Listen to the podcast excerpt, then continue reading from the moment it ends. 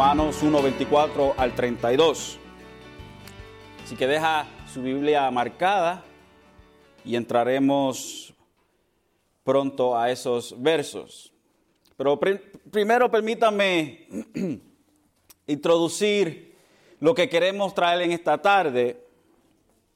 Como todos saben, creo que todos estaremos en acuerdo cuando decimos que, que la luz es mejor apreciada y, brilla mejor en la oscuridad. Creo que todos estamos de acuerdo con eso.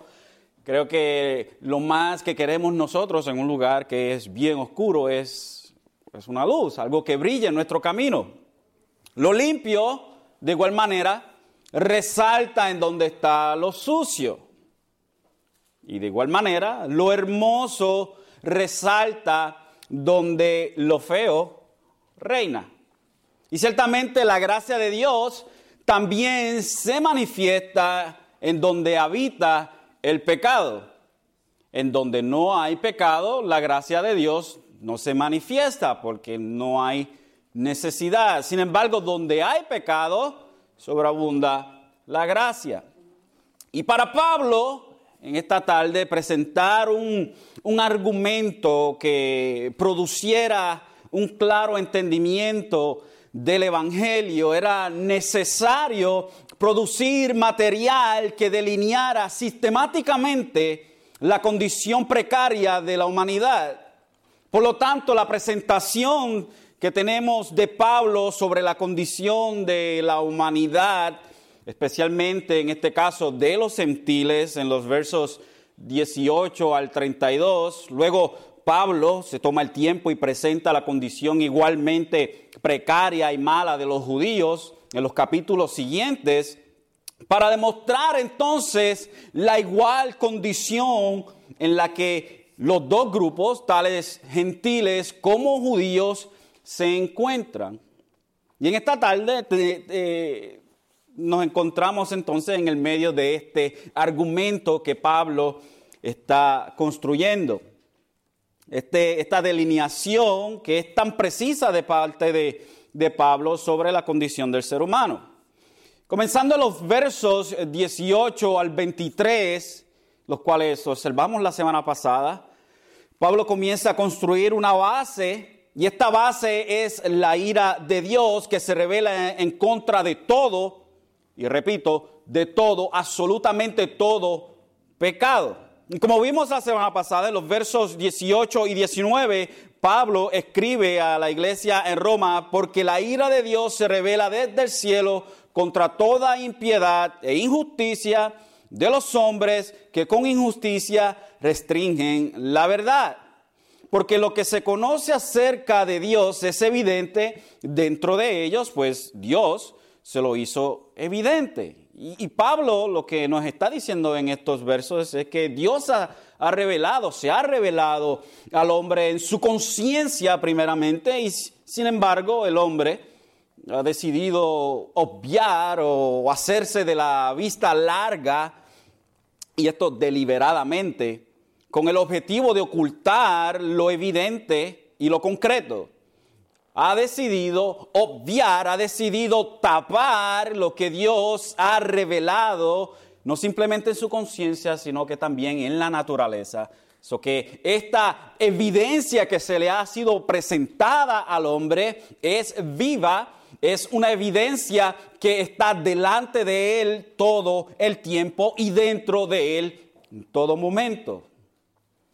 Luego en el verso 20 Pablo sigue diciendo, porque desde la creación del mundo sus atributos invisibles, su eterno poder y divinidad, se han visto con toda claridad, siendo entendido por medio de lo creado, de manera que no tienen excusas. Dios también se reveló al hombre en la naturaleza, como ya hemos dicho, y esto deja al hombre sin ninguna clase de excusa. El salmista lo puso bien claro y bien hermoso en el Salmo 19, cuando dijo, los cielos declaran la gloria de Dios. Los cielos son aquellos que dicen que hay un creador. La creación nos habla, todas las cosas que nosotros vemos, Dios ha creado. Las cosas que nosotros creemos que el hombre ha creado en realidad son un derivado de aquello que ya Dios ha creado. Por ejemplo, la banca en que usted está sentado es hecha de un derivado de lo que Dios ha creado en la naturaleza. Y a aquello que, aún aquello que es sintético, que es hecho eh, por materiales no naturales, eh, también vienen de materiales que son naturales. Todo lo que nosotros obtenemos y todo lo que nosotros tenemos es un derivado de la creación de Dios. Así que tenemos la creación como si fuera un, sign, en, un neon sign. Ah, ¿Cómo se dice eso en español? Es un sign bien grande, un rótulo bien grande, con unas luces bien brillantes que nos dice, aquí está el Creador y una evidencia que está delante de nuestros ojos desde que abrimos nuestros ojos hasta que los cerramos. El, salmista habla y, habla del, sol como, un esposo que sale de su arcoba, como los, días que, declaran uno al otro día y la noche declara a la noche, declarando que, que como corre el sol por todo el mundo, así se conoce la grandeza de Dios. No el sol como la luz del sol, pero el sol que se siente en su calor, que hasta el ciego, el que no puede ver, puede decir que hay un Dios porque lo siente el sol. Así que la evidencia es más que clara en contra del argumento que no hay un Dios, que no hay una autoridad absoluta. El hombre ha decidido tratar de, tapar esta autoridad, sin embargo, se le hace imposible. Luego Pablo continúa su argumento en el, en el verso 21 y dice, pues aunque conocían a Dios, no le honraron como a Dios, ni le dieron gracias, sino que se hicieron vanos en sus razonamientos y su necio corazón fue entenebrecido. Y profesando ser sabios, se volvieron necios y cambiaron la gloria del Dios incorruptible por una imagen en forma de hombre, corruptible, de aves, de cuadrúpedos y de reptiles. Entonces, la, la humanidad, en su claro rechazo de Dios, decidió construir para sí misma dioses que eran conformes a sus, a sus propios deseos, dioses falsos, eh, fabricados por sus propias manos. Son cosas depravadas delante de Dios. Y como resultado, entonces, resultado de esta gran rebeldía en contra de Dios, eh, el resultado en esta persistencia en ocultar lo que lo que claramente ha sido revelado, no solamente a través de sus conciencias, sino que también en la naturaleza. Dios hace algo que parece ser fuera de su carácter. Y esto es lo que estaremos observando en esta tarde en los versos 24 al 32. Y ahora sí puede poner sus ojos en los versos 24 al 32, donde Pablo continúa este gran argumento y dice, por consiguiente, Dios los entregó a la impureza en la lujuria de sus corazones, de modo que deshonraron entre sí sus propios cuerpos, porque cambiaron la verdad de Dios por la mentira y adoraron y sirvieron a la criatura en lugar del Creador, que es bendito por los siglos. Amén. Por esta razón, Dios los entregó a pasiones degradantes, porque sus mujeres cambiaron la función natural por la que es contra la naturaleza y de la misma manera también los hombres, abandonando el uso natural de la mujer, se encendieron en su lujuria unos con otros, cometiendo hechos vergonzosos hombres con hombres y recibiendo en sí mismo el castigo correspondiente de su extravío o a su extravío. Así como ellos no tuvieron a bien reconocer a Dios, Dios los entregó a una mente depravada para que hicieran las cosas que no convienen estando llenos de toda injusticia, maldad, avaricia y malicia, colmados de envidia, homicidios, pleitos, engaños y malignidad, son chismosos, detractores, aborrecedores de Dios, insolentes, soberbios, jactanciosos, inventores de lo malo, desobedientes a los padres, sin entendimiento, indignos de confianza, sin amor, des, eh, despiadados, los cuales, aunque conocen el decreto de Dios, que los que practican tales cosas son dignos de muerte, no solo las hacen, sino que también dan su aprobación a los que la practican. So, tenemos delante de nosotros, hermanos, uno de los pasajes más fuertes. si usted le pregunta a cualquier predicador si está dispuesto a predicar estos pasajes simplemente porque lo quiere hacer, es bien difícil encontrarlos. Son pasajes sumamente difíciles de, de, predicar, especialmente hoy en día. Muchos han evitado este tipo de pasajes porque creen que, que puede ser algo dañino en contra de, de, los oyentes. Sin embargo, si está en la palabra de Dios, se predica. Y aunque Ustedes saben que yo grabo mis sermones y los ponemos en el, en el website de la, de la, iglesia, aunque una persona oiga, se ofenda y pues me demande, I guess, porque esa es la moda ahora, um, o tenga algún issue en contra de lo que la palabra de Dios dice, pues, ¿qué se puede hacer? Mi trabajo es de predicar la palabra, no importa las consecuencias. Así que por ende entonces voy a tratar de ser lo más fiel posible al pasaje en esta tarde. Y le puedo decir desde ahora que este pasaje es bien complejo y tiene mucha, pero mucha, como decimos, mucha carne de donde cortar. Y tratar de pasar por este pasaje exhaustivamente, hermanos, literalmente podemos estar aquí por meses. Así que voy a tratar de ser lo más fiel posible y a la misma vez tratar de condensar lo, más eh, que pueda y, dar, y dar lo, más que, se pueda dar en 40, 35, 40 minutos que tengo. Amén. So, Pablo comienza o continúa diciendo por consiguiente, y cuando vemos esta expresión por consiguiente, o en, en otras traducciones dice por tanto, podemos decir esta expresión, en vista de, en vista de lo que acabamos de ver en los versos anteriores, esto es lo que Pablo está diciendo, está eh, eh, pegando, si podríamos utilizar esa palabra, está o está uniendo los versos anteriores, que son los versos 23, 22 y, el pensamiento que comenzó en el verso 18, está uniendo esto con el verso 24, ya que nos presenta entonces que la, que la humanidad ha decidido tapar la verdad ha decidido olvidarse del Creador y han creado para sí dioses, se han hecho torpe en sus entendimientos. Por consiguiente, en vista de esto, por esta eh, reacción a la verdad de Dios, esto es la consecuencia.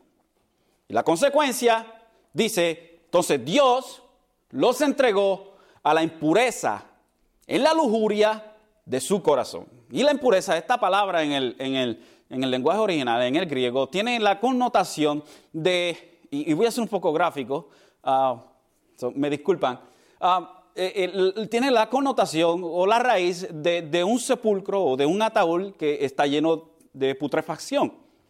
So, la impureza que estamos hablando aquí es una palabra extremadamente fuerte. So, Dios los entrega a la putrefacción, a lo podrido, en, en la lujuria de sus corazones. Son como corazones que están podridos, que simplemente pueden hacer aquello que sus deseos le lleven a hacer.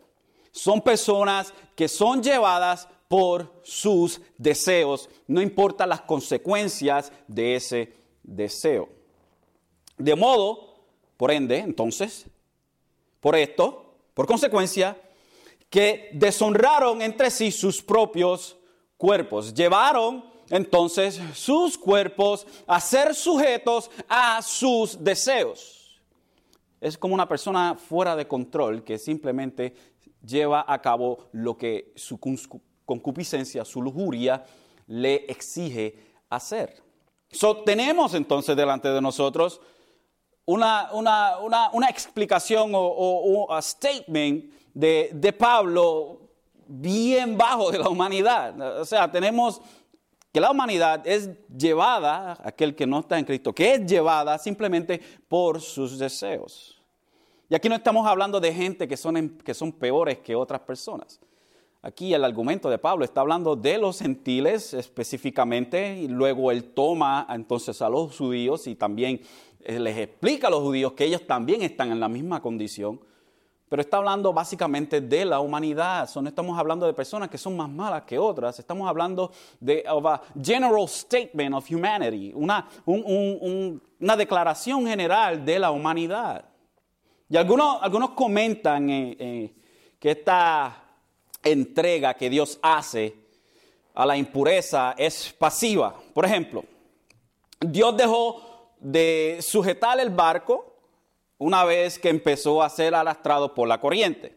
Sin embargo, en el griego no tenemos esa, clase de, de connotación. El griego sugiere una participación activa de parte de Dios. Entonces no solo abandona el barco una vez que es llevado por la corriente, sino que traza su curso hacia el desastre. So, tenemos una, una actividad de Dios. No es que Dios deja que las cosas simplemente pasen. Sí, deja que pase, obviamente.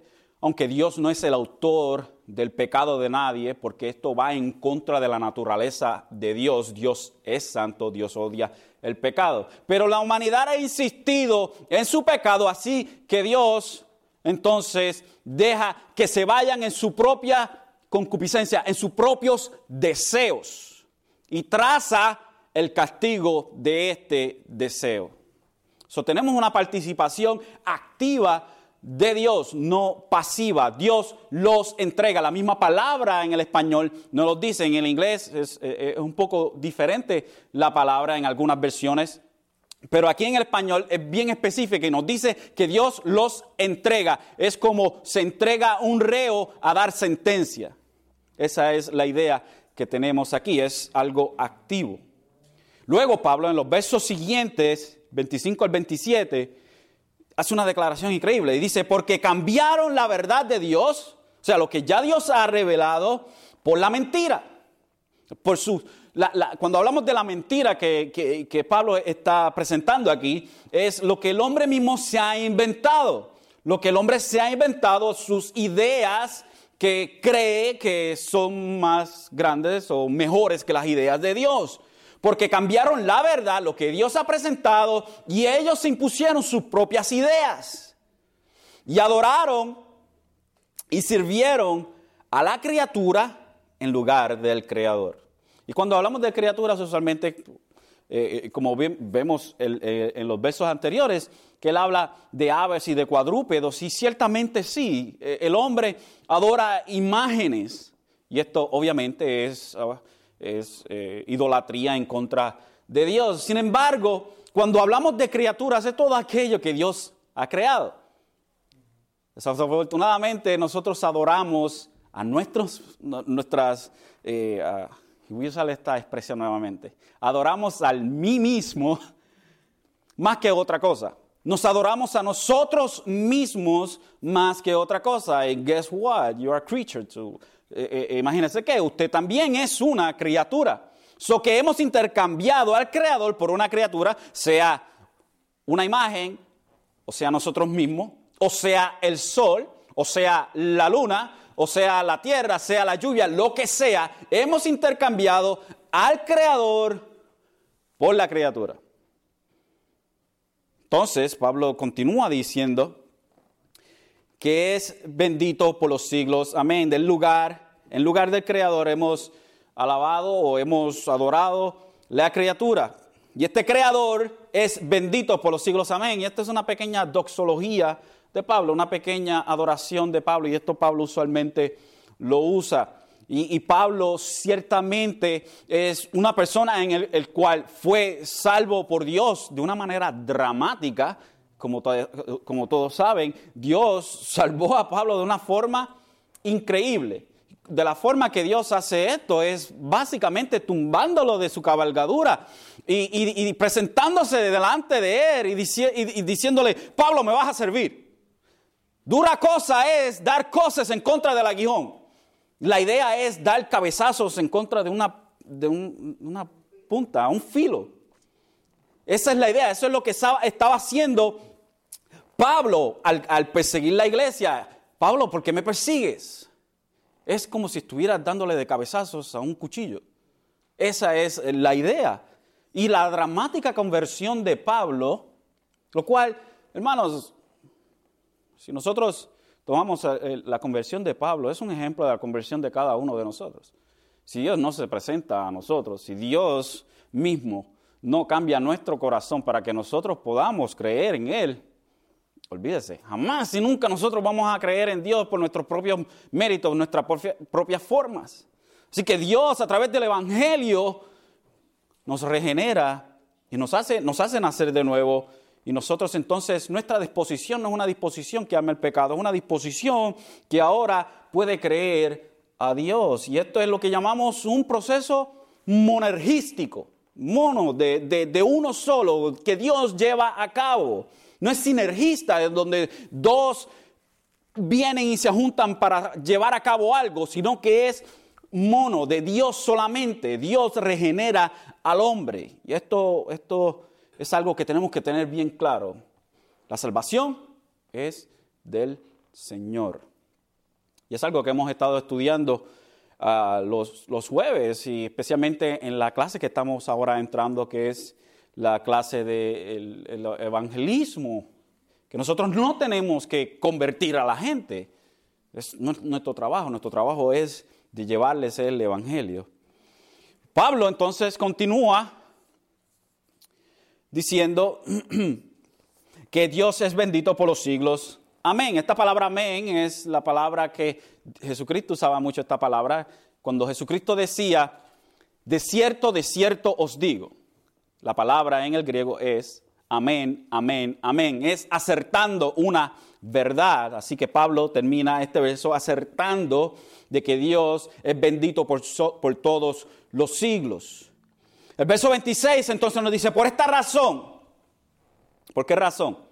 Porque cambiaron la verdad de Dios por la mentira. Por esta razón, Dios los entregó a pasiones degradantes, pasiones bajas, pasiones que, desmenuzan, pasiones que take apart, que, que, desensamblan, creo que se dice la, palabra, desamblan o, sacan lo, lo, que es, lo que Dios ya ha puesto, lo que Dios ha puesto naturalmente en el ser humano pasiones degradantes que bajan, que, que lo llevan una persona, una persona que, que, de momento está bien vestida y sus pasiones lo llevan a revolcarse por el, por el lodo. Pasiones degradantes, deseos incontrolables. Porque sus mujeres, y entonces nos da un ejemplo de estas pasiones degradantes, porque sus mujeres cambiaron la función natural por la que es contra la naturaleza. Y nos habla de que estas pasiones que, que, que, que el hombre ha desarrollado por causa del pecado llevan a las mujeres a pasiones que son en contra de la naturaleza. Y como sabemos, se supone, la mujer es para el hombre, la mujer no es para la mujer. Así que Pablo entonces hace una, eh, alusión a lo que nosotros conocemos como el lesbianismo. Pasiones, pasiones que llevan a la mujer a estar con mujer, a intercambiar lo natural de una mujer con el hombre a una mujer con una mujer. Son pasiones degradantes. Y de la misma manera también los hombres, abandonando el uso natural de la mujer, se encendieron. Y la idea es que, que se queman, ¿ok? El deseo es un deseo quemante que quema. Se encendieron en su lujuria, en sus deseos, con otros, con otros hombres, cometiendo hechos vergonzosos, hombres con hombres, y recibiendo en sí mismo el castigo correspondiente a su extravío. Y aquí vemos entonces que Pablo presenta la homosexualidad como pasiones degradantes para el ser humano. Y hoy en día, tema completamente controversial.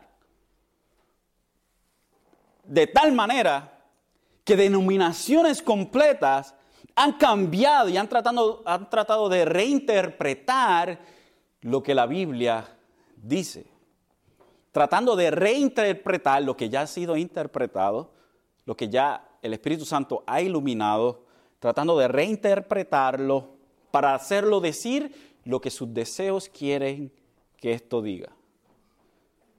So Dios, en su gran misericordia y en su gran gracia, Dios no ha permitido que la sociedad se corrompa por completo. Dios, Dios ha puesto límites a la maldad del hombre. Si Dios no pone límites, mis queridos hermanos, a la maldad del hombre, Dios mío, ¿en qué mundo viviríamos nosotros? Imagínense, imagínense aquellos que, que han conocido un poco de historia, Imagínese la degradación que había en el partido nazi en los años de Adolfo Hitler. La degradación, las historias que salen de los campamentos donde tenían a los judíos. Eh, eh, la, tortura, las violaciones, la, degradación del hombre cometiendo actos vergonzosos, increíbles delante de Dios. Imagínense eso, millones de veces peor. Porque Dios en su, en su gracia, en su misericordia, ha restringido el mal del hombre. Nosotros no somos tan malos como podemos ser. Y a veces vemos snippet, un poco de lo que una persona puede llegar a ser increíbles, cosas increíbles, hermano, que uno dice, ¿cómo esa persona pudo hacer eso? ¿Cómo esa persona pudo hacer eso? ¿Cómo, ¿Cómo, una madre puede tomar sus cinco hijos y ahogarlos en la bañera? Una madre. ¿Cómo? ¿Cómo, cómo un, un padre puede tomar ventaja de su hija? ¿Cómo un hombre puede tener en el basement de su casa eh, eh, mujeres por años y años y años y nadie sabe que están ahí? ¿Cómo puede ser que el ser humano pueda llegar hasta una, a, formas tan degradantes? El pecado. El pecado. Y decimos, wow, pero esa gente sí que son malos. No, todos somos malos. Todos somos malos, todos somos dignos de la ira de Dios. Y hoy en día entonces queremos intercambiar, hermanos, lo que ya Dios ha estipulado, lo que ya Dios ha puesto como la verdad, como, como columna que no se debe tirar hacia abajo. La homosexualidad, hermanos, es un pecado delante de Dios por más que tratemos de pintarlo es un pecado delante de Dios. Es un pecado como lo es el adulterio, como lo es el, asesinato, como lo es todo pecado, la mentira y todo eso. El homosexualismo es pecado delante de Dios. Porque cambia el modo natural de lo que Dios ha creado. Fisiológicamente, el hombre y la mujer son complementarios. El hombre y el hombre no se, no se complementan. La mujer y la mujer no se complementan. Fisiológicamente, la naturaleza misma grita. Grita diciendo, wrong. Wrong. Pero el hombre ha dejado que sus pasiones sus pasiones sean su modo, ¿cómo se dice? El modus operandis, su modo de operación. Son sus pasiones y no su mente. Porque Dios se ha revelado al hombre en su conciencia, en su mente. Así que el hombre sigue sus pasiones, lo que siente. Oh, es que, es que yo nací así. ¿Sí? Naciste así. ¿Ok? Todos nacimos pecadores. Todos nacimos pecadores. Pero nosotros no nos dejamos llevar por nuestras pasiones. Por nuestras pasiones. Y la nueva revolución que hay hoy en día, con, y estoy sacando de orden por completo el mensaje, verdaderamente, estoy sacando por completo aquí. Y lo que tenemos hoy en día entonces es un garabato de opiniones y de relativismo. En un mundo posmodernista, todo esto es permitido entonces.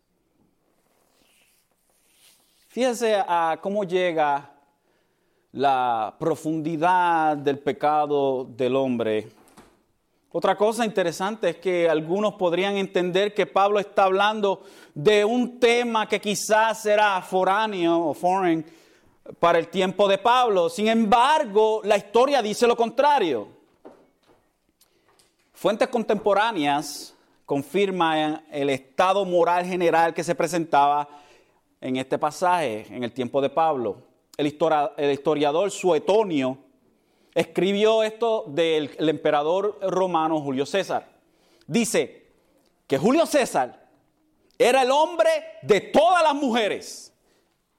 Julio César era el hombre de todas las mujeres y era la mujer de todos los hombres. Igualmente, Tiberio, también otro emperador de Roma, y Nerón también, emperador de Roma, también era igual o peor que Julio. Entonces, en el tiempo de Pablo, Pablo veía y Pablo estaba escribiendo de Corintios, en donde estaba el, templo, en donde la, forma, el templo de, de Afrodita, esta figura asquerosa de una estatua que tenía como 20 senos y una cosa bien fea. En el templo este, lo que habían alrededor de 10 mil, si no me equivoco, como 10 mil prostitutas y su culto era en donde los hombres iban y tenían relaciones con esas prostitutas. Esto es en Corintios, en el tiempo de Pablo. Siempre la idolatría ha sido ligada con la, con la defunción de, y con la depravación sexual del hombre. La sociedad contemporánea entonces de hoy en día nos dice que la razón por la cual Pablo se expresa de esta manera, y yo no sé si usted ha oído esto, y si no lo ha oído hoy, pues va a ser la primera vez que lo oye, es porque Pablo en su interior era un homosexual reprimido. Eso es lo que dice la sociedad. Es que Pablo era un homosexual y como no quería dejar irse a volar, como dicen, pues estaba entonces arremetiendo en contra de sus propios sentimientos. Y muchos hoy en día, dentro del círculo evangélico, han dado un paso a la aceptación de la, homosexualidad como un comportamiento normal que tenemos que eh, repensar o pensar nuevamente nuestra postura como cristianos. Porque los tiempos han cambiado y pues ya no podemos ser dogmáticos en lo que dice la Biblia. Permítame presentarle este ejemplo. Dice este artículo, la, homosexualidad no es pecado, tampoco una enfermedad. Esto fue lo que ellos escribieron. Creemos que Dios nos creó homosexual, lesbiana, hombre gay, bisexual o heterosexual. Es decir, no hay ninguna contradicción en ser gay o lesbiana y cristiano. El hecho de que la iglesia nos rechace no implica que Dios nos rechace. Muchas de las iglesias, tanto católicas como protestantes, tienen una idea muy eh, pervertida de lo de la homosexualidad e incluso de la sexualidad humana en general. No obstante, gracias a Dios, las investigaciones científicas y sociológicas o psicológicas nos muestran lo normal que es la homosexualidad, sea femenina, femenina, perdón, o masculina.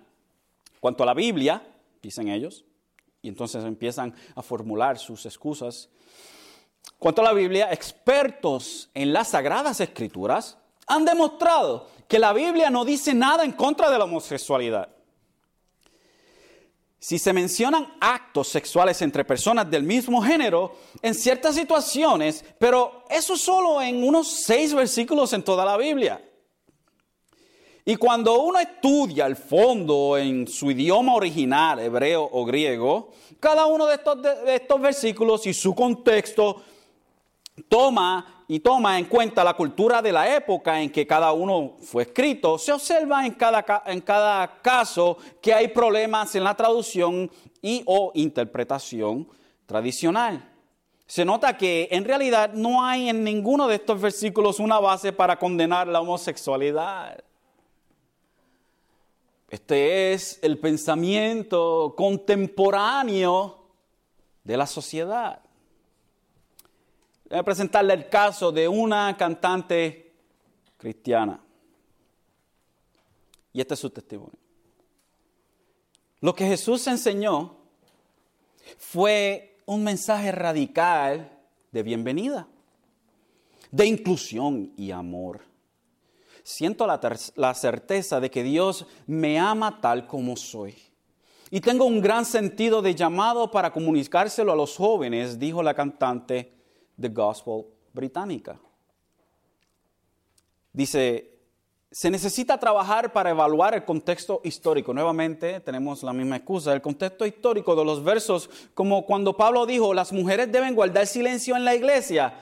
Cuando nos fijamos en su contexto histórico y evaluamos el idioma original en que fueron escritos, algunos de estos versos tienen sentido de una manera completamente diferente al partir de una primera exploración, escribió esta cantante en su última entrada de su blog. Continúa ella diciendo en otro blog, los puntos de vista profundamente arraigados de la iglesia sobre cualquier tema es, es, probable que cambien con el tiempo. Han cambiado con respecto a la esclavitud, han cambiado en muchos lugares en relación con el papel de la mujer, pero requiere trabajo para llegar allí. Hay que examinar la Biblia en oración. Si usted está dispuesto a hacer eso, voy a recomendar buenos lugares para empezar a leer según estos artículos, la iglesia tiene que evolucionar con los tiempos.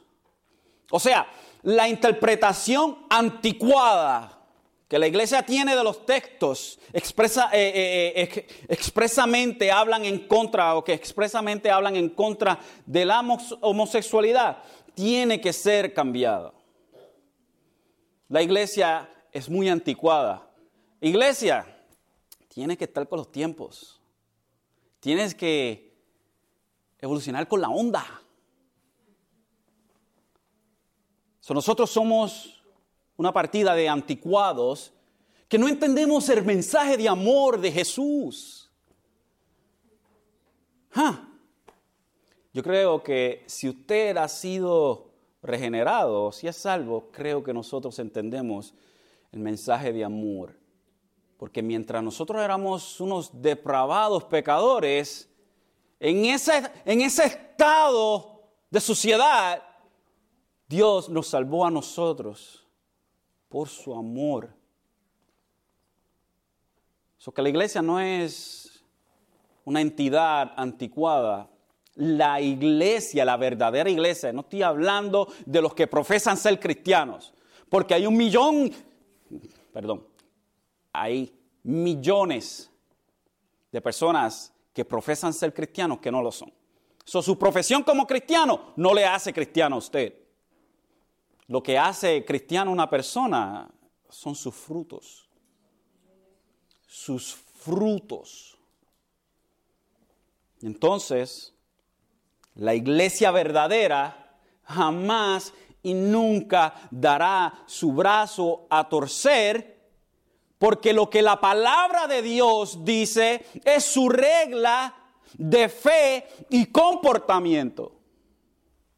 No es nuestro pensamiento ni nuestros deseos. Es lo que dice la palabra de Dios. Nos guste o no nos guste.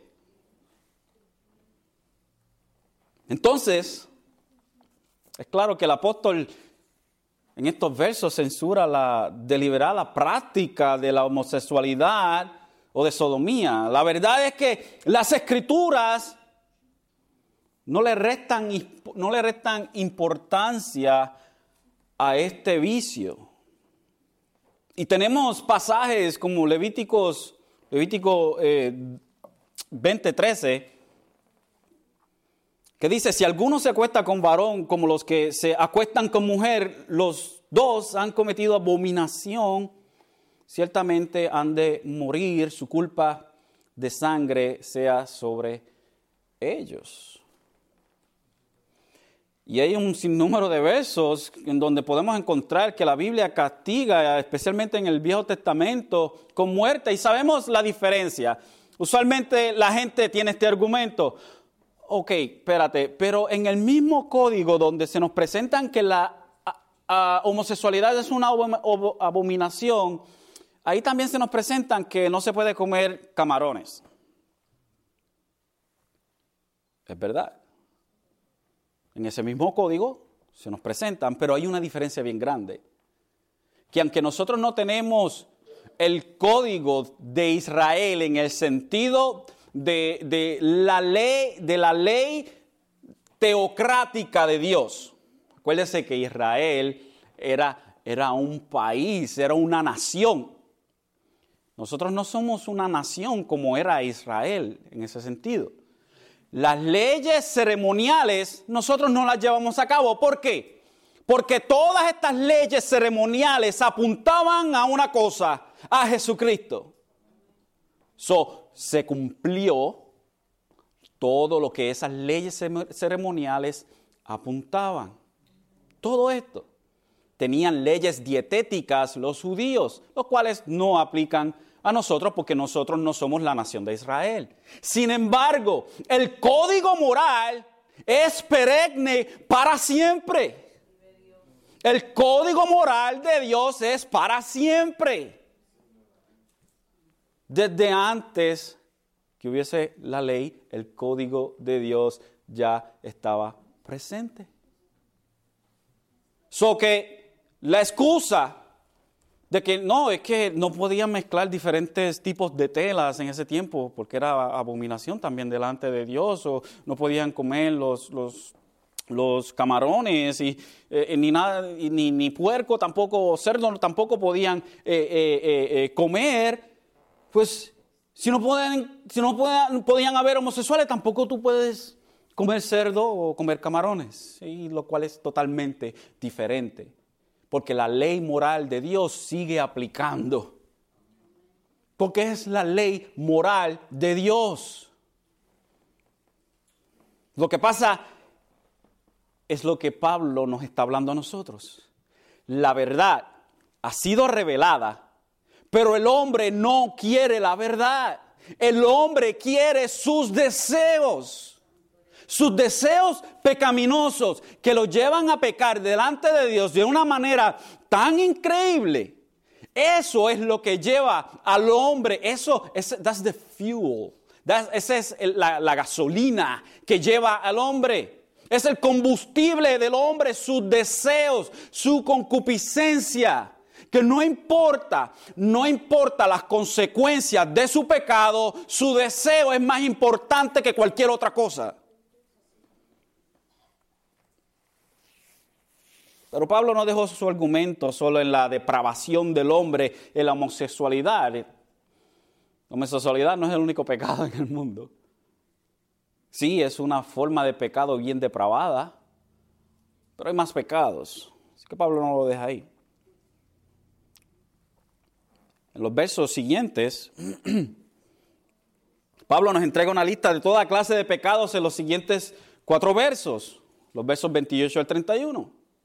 Y nos dice, y así como ellos no tuvieron a bien reconocer a Dios, nuevamente aquí vemos esta expresión, Dios los entregó a una mente depravada para que hicieran las cosas que no convienen. Dios los entregó a su depravación. Ustedes quieren ser depravados, tengan depravación. Esa es la idea que tenemos aquí. Mire cómo se manifiesta entonces estando llenos de injusticia, maldad, avaricia y malicia, colmados de envidia, homicidios, pleitos, engaños y malignidad, son chismosos, detractores, aborrecedores de Dios, insolentes, soberbios, astanciosos, inventores de lo malo, desobedientes a los padres, sin entendimiento, indigno de confianza, sin amor, despiadado. ¡Wow! Clase lista. Es una lista bastante grande. So, vamos a ir uno por uno y terminemos mañana. So, tenemos injusticia. ¿Y qué es la injusticia? La injusticia que, que vemos aquí ha sido definida como el dar a Dios y a los hombres lo que se les debe.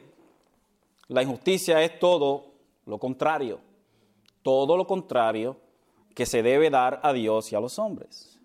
Tenemos maldad, el otro término, y este tipo de maldad activa es la perversidad, es una maldad que no solo afecta a la persona implicada, sino que de manera deliberada y efectiva busca pervertir e injuriar a otros.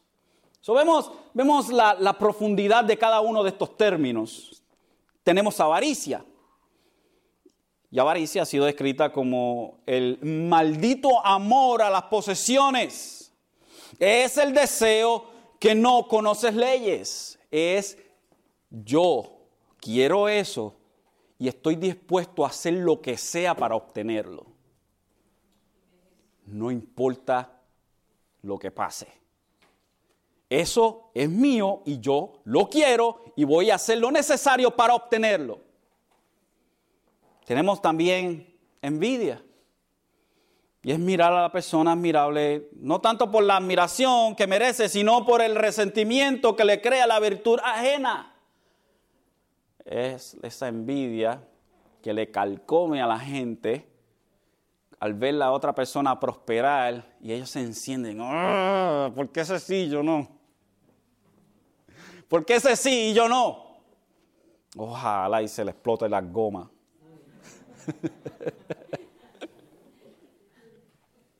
se le caiga la casa encima esa. Tenemos otro término, homicidio. Cristo amplió enormemente el significado de, homicidio, ya que este no solo consiste en arrebatarle la vida a otro por medio de la violencia, sino también en el espíritu de odio y de ira que puede provocarlo. Jesucristo habló, no mataréis, right? Y él dice, si simplemente le dices necio, torpe, y la palabra en el griego, y disculpe que la diga de esta manera, estúpido, eso es considerado homicidio. El odiar a tu hermano es considerado homicidio. Tal como adulterio o fornicación, simplemente del hombre o, o de la mujer, desear en su corazón a otra persona con intenciones sexuales, eso es ya adulterio. Simplemente el deseo de tal cosa es adulterio delante de Dios. Eso que tenemos homicidio y también tenemos contiendas, la contención que nace de la envidia, la ambición y el deseo de preeminencia. Engaño es la cualidad del hombre que tiene una mente tortuosa, la condición del que nunca hace nada sin fines ulteriores. La persona que siempre está engañando, siempre tiene un ángulo y siempre está tratando de salirse con la suya. Y siempre está engañando, tratando de tomar ventaja de las cosas por medio del engaño. También mala intención, la tendencia de buscar siempre el lado perverso de las cosas, el lado malo de las cosas. También tenemos a los murmuradores, contenciosos y calumniadores, los que hablan secretamente de los otros lo hacen al oído. Hey, hey, wow, ¿tú supiste lo que hizo fulana? Wow, ese hijo de esa. muchacha, no se lo diga a nadie. Contenciosos, calumniadores. Y los calumniadores son los que dicen, al público. Fulano de tal hizo esto, esto y esto y esto. Se lo dicen a todo el mundo. Al público. Lo ponen en Facebook. Lo ponen en todos lados. Luego tenemos los aborrecedores de Dios. Los que odian a Dios porque saben que les estorba. Lo odian porque es una barrera entre ellos y sus placeres. Y tenemos muchos que son así.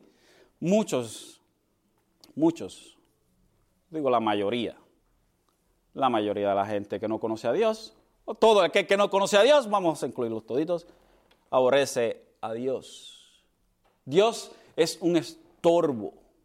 ¿Por qué? porque Dios es el juez. Y si usted no quiere un juez, niega que existe el juez. Odia a Dios. Todo lo que Dios, todo lo que Dios es, todo lo que Dios representa, usted lo odia. Y esta es la gente, los gnósticos, los, los ateos y todo este tipo de personas. También tenemos a los insolentes. Los insolentes es el lujurioso, el sádico que encuentra placer en dañar a otros por el simple motivo de dañarlos. Por el simple motivo de dañarlos. Son gente que le hacen mal a otros porque se sienten bien haciéndole mal a otros. Soberbio es la actitud de los que se deleitan haciendo que los demás se sientan pequeños. Hoy me compré un Mercedes clase C, 65 mil dólares. Y, ese Toyota del 95 que tú tienes ahí, eh, está bonito, ¿sabes? Pero este carro, wow, es una nave. Compré una casa y tiene 25 cuartos. Oh, el trabajo, me dieron un aumento, ahora en vez de pagarme 100 mil dólares la hora, ahora me pagan 200 mil dólares la hora. Sí, porque en su, en, su, en su forma de soberbia también mienten y exageran. Son, creen que son mejores que las otras personas, quizás son bien inteligentes y hacen, hacen eh, eh, sentir a las personas bien pequeñas, porque son personas inteligentes. Y a través de su palabrería envuelven a la gente y los hacen sentir súper pequeños. No sé si usted se ha encontrado con ese tipo de personas. Es extremely annoying. También tenemos a los actanciosos, es el fanfarrón que se, eh, se afana de cosas que solo existen en su mente.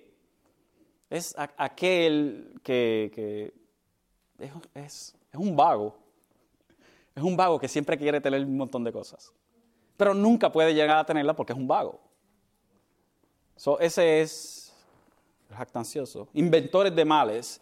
Es el espíritu de los que pueden conformarse, perdón, que no pueden conformarse con las maneras comunes de pecar, sino que buscan nuevos y recónditos vicios. Son personas, son personas, hermanos, que, que buscan las maneras más innovadoras de pecar en contra de Dios las maneras más innovadoras de pecar en contra de Dios. Lo que usted nunca haya pensado, esa persona ya lo ha pensado.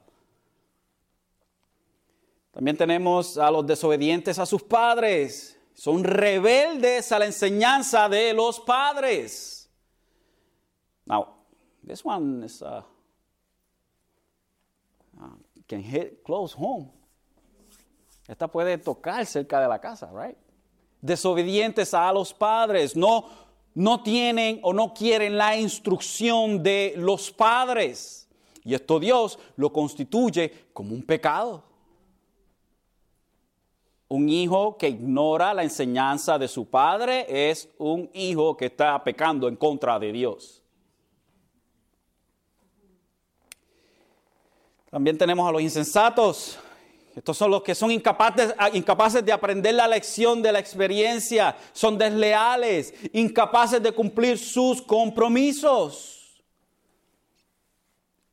No es que son torpes en el sentido intelectual, pero son torpes en el sentido de que no quieren obtener la enseñanza de vida las cuestiones de Dios. Tenemos también a los que son sin afecto natural, y esto significa sin amor filial, solo aparece esta, esta, esta expresión, simplemente aparece en otra ocasión, es en 2 Timoteo 3:3. Son aquellos que no aman a nadie. Son aquellos que no tienen amor filial, el amor brother love. No aman a nadie. No importa si usted es familia, olvídese, no importa. No importa ellos se quieren a sí mismos y todo el mundo está añadido en su mundo. Egoístas por demás.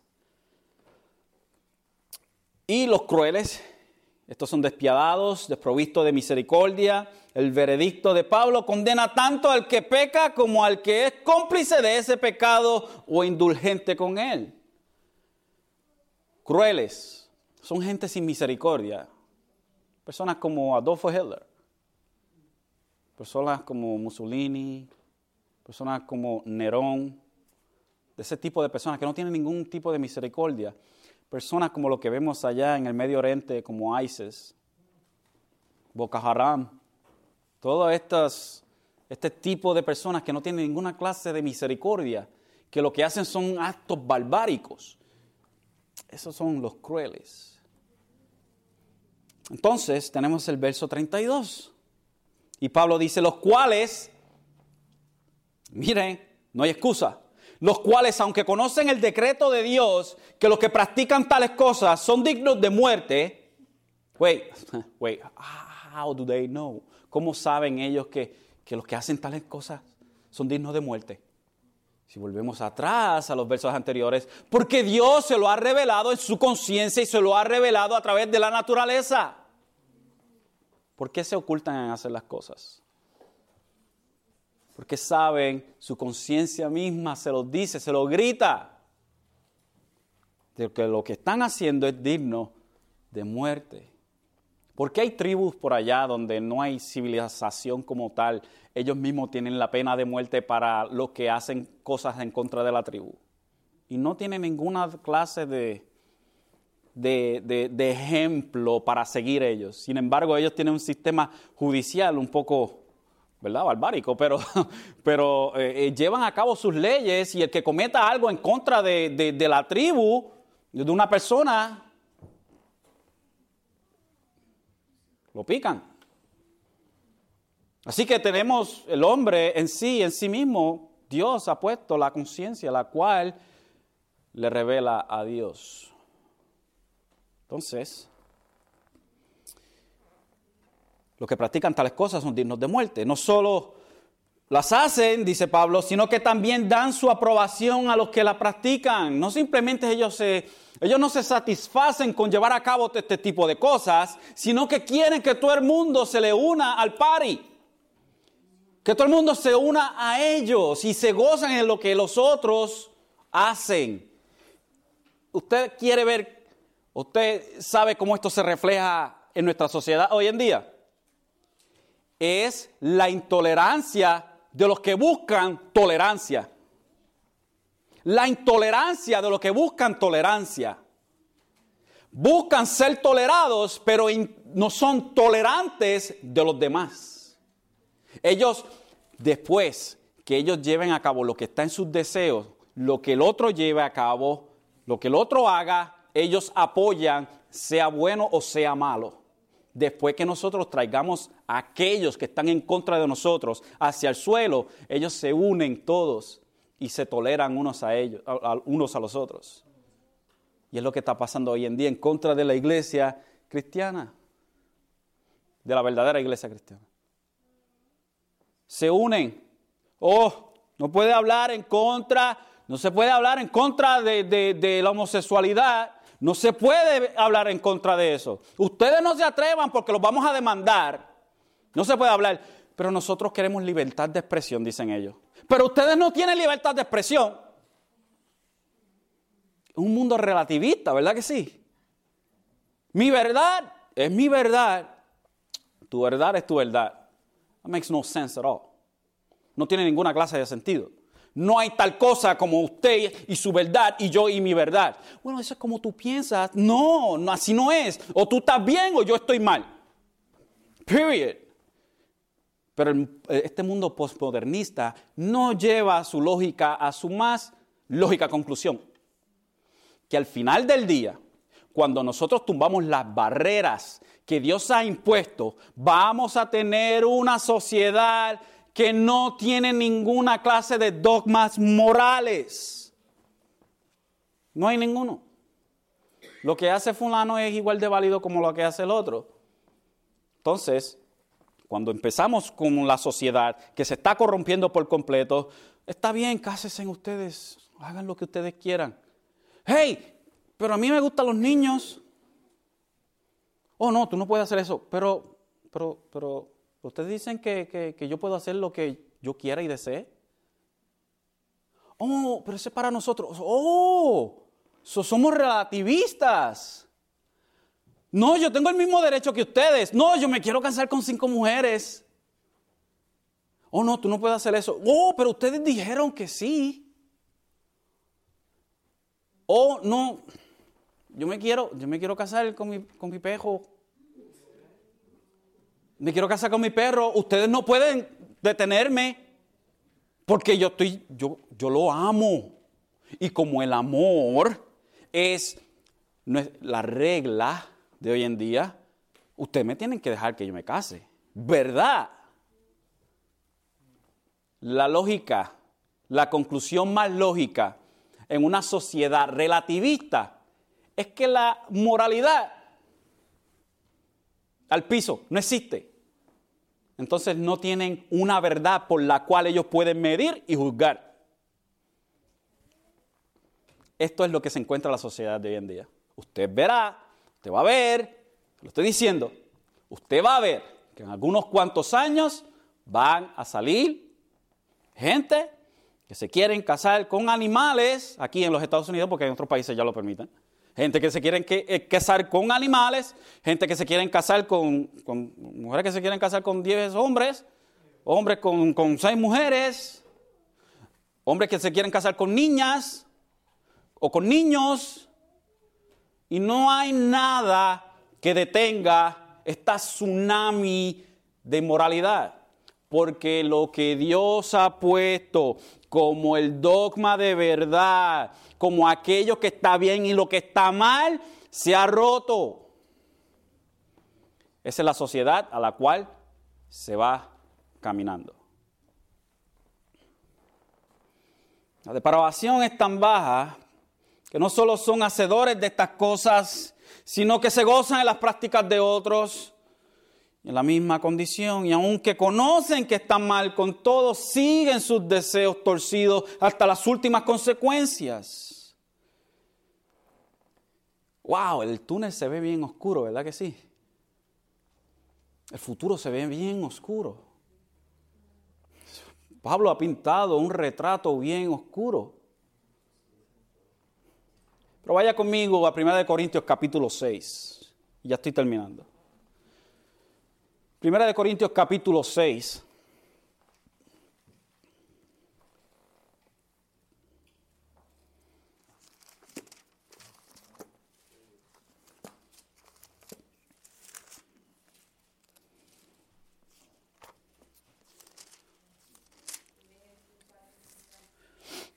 Primera, eh, primera de Corintios capítulo 6. Y vamos a, vamos a partir del verso 1 hasta el verso 11 para que tengamos el contexto de lo que Pablo está hablando aquí.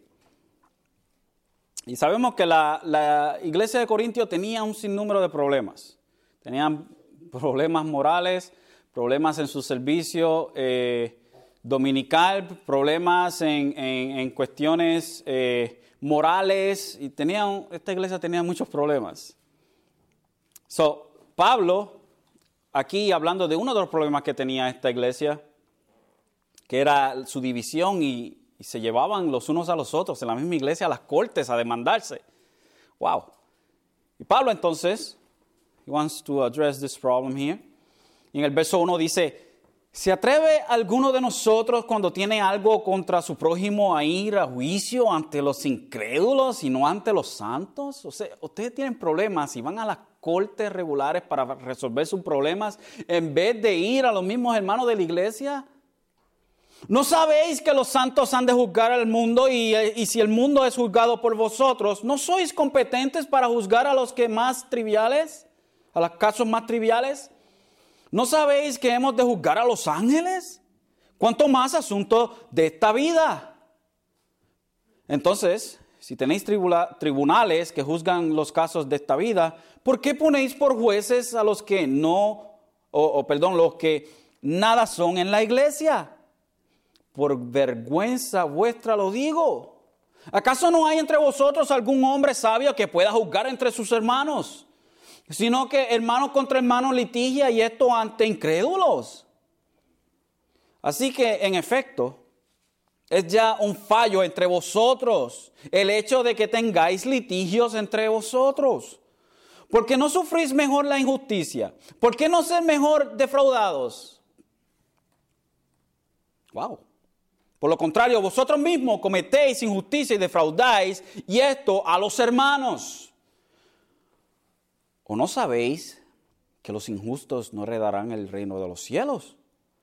No os dejéis engañar ni los inmorales, ni los idólatras, ni los adúlteros, ni los afeminados, ni los homosexuales, ni los ladrones, ni los ávaros, ni los borrachos, ni los difamadores, ni los estafadores heredarán el reino de los cielos. Pero mire la luz al final del túnel aquí. Lo que dice el verso 11. Y esto erais algunos de vosotros. But what happened? ¿Qué pasó? Pero fuisteis lavados, pero fuisteis santificados, pero fuisteis justificados en el nombre del Señor Jesucristo y en el Espíritu de nuestro Dios. Ustedes eran igual, nosotros éramos iguales que la lista que vemos aquí en Romanos capítulo 1. Eso éramos nosotros no la escoria del mundo. Eso éramos nosotros.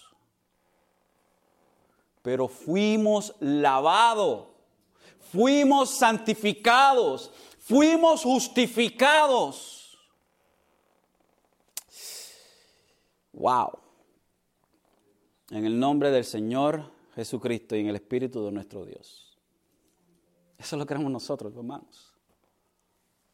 Pecadores impedernidos que no sabían otra cosa más que pecar.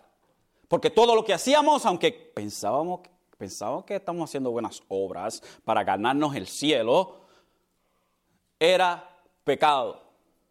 Porque todo lo que el hombre hace, todo lo que el hombre hace, sea que tenga pensamientos buenos, pensamientos justos, todo lo que el hombre hace que no es para la gloria y la honra de Dios es pecado.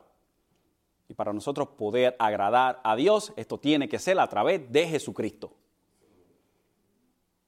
Así que todo lo que nosotros tratemos de hacer para agradar a Dios en nuestra fatula eh, eh, forma de llevar a cabo las cosas, no va para ningún lado.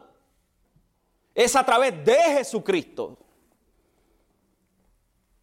Pero gracias a Dios que Él nos salvó a nosotros de la ira de Dios, tomando nuestro lugar en la cruz del Calvario. Se supone que estuvieras tú y yo, morir ahí y seguir pagando en el infierno por siempre. Sin embargo, cuando nosotros creímos el testimonio de Jesucristo, Él tomó nuestro lugar en esa cruz y fue martillado por el Padre por el Padre, martillado por el Padre, por nosotros. Así que no todo está perdido, no todo está perdido. Donald Gray Barnhouse escribió esta pequeña ilustración. Dice, una niña llegó a su casa después de su primer día en la escuela y le preguntó a su madre que a dónde se había ido las marcas, que a dónde se habían ido las marcas que estaban en la pizarra cuando fueron borradas. ¿dónde se fueron las marcas que estaban en la pizarra en la escuela cuando fueron borradas? ¿Dónde se fueron? Una pregunta extraña fin y al cabo era una niña la que estaba preguntando, ¿no? La madre le contesta que las marcas se desaparecieron, pero la niña vuelve y pregunta, ¿hacia dónde se desaparecieron? La madre le contesta, se desvanecieron. Pero, ¿hacia dónde se desvanecieron? Y así la niña insistía. La madre entonces utilizó todas las palabras posibles, todos los ejemplos posibles para explicarle a la niña, pero la niña no pudo entender qué pasó con las marcas en la pizarra. Y esta historia, dice Donald Gray Barnhouse, Esta historia ilustra lo que Dios ha hecho con nuestros pecados. Él, quien tiene todo conocimiento, llega al punto de decidir que ya nunca más se recordará, ni entrará, ni traerá en contra de nosotros nuestros pecados. Porque una vez éramos como aquellos que estaban allá, pero fuimos limpiados, fuimos santificados, fuimos justificados. Entonces, cuando vemos este túnel tan oscuro, como dije al principio, la luz brilla más en la oscuridad y ciertamente el Evangelio de Cristo brilla a pesar de toda injusticia, la cual trae sobre el hombre la ira de Dios. El hombre está bajo la ira de Dios. Sin embargo, la luz es Jesucristo. La única forma que nosotros escapamos la ira de Dios es en Jesucristo, su Hijo. Creemos en Jesucristo, somos salvos, nuestros pecados olvidados, ya no hay juicio en contra de nosotros y ahora vivimos no para nuestros deseos carnales, lujuriosos, sino que vivimos para Jesucristo.